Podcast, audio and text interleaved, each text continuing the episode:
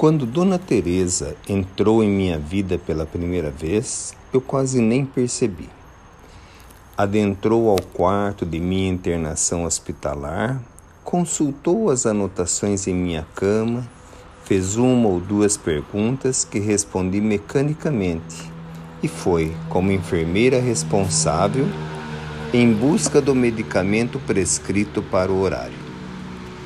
Eu nem lhe prestei muita atenção, pois eram várias as enfermeiras que já tinham passado para cuidar da minha longa doença.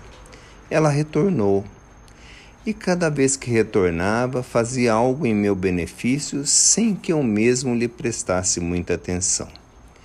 Ora era o medicamento, ora era o trocar os lençóis da cama, ora era medir minha pressão ora era simplesmente para verificar como eu estava.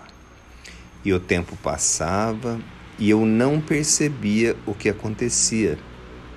Mas chegou o tempo em que comecei a desejar ouvir as suas palavras, nem que fossem alguns minutinhos apenas.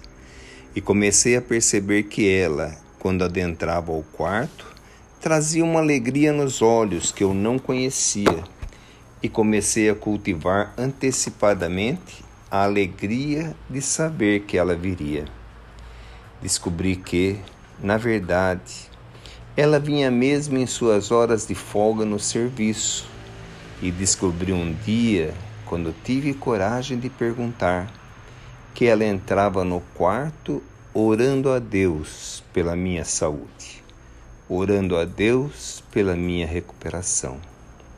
Meus amigos, a recuperação do corpo físico não veio, mas a recuperação de minha alma se fez com as preces simples que Dona Teresa fazia diariamente em meu favor.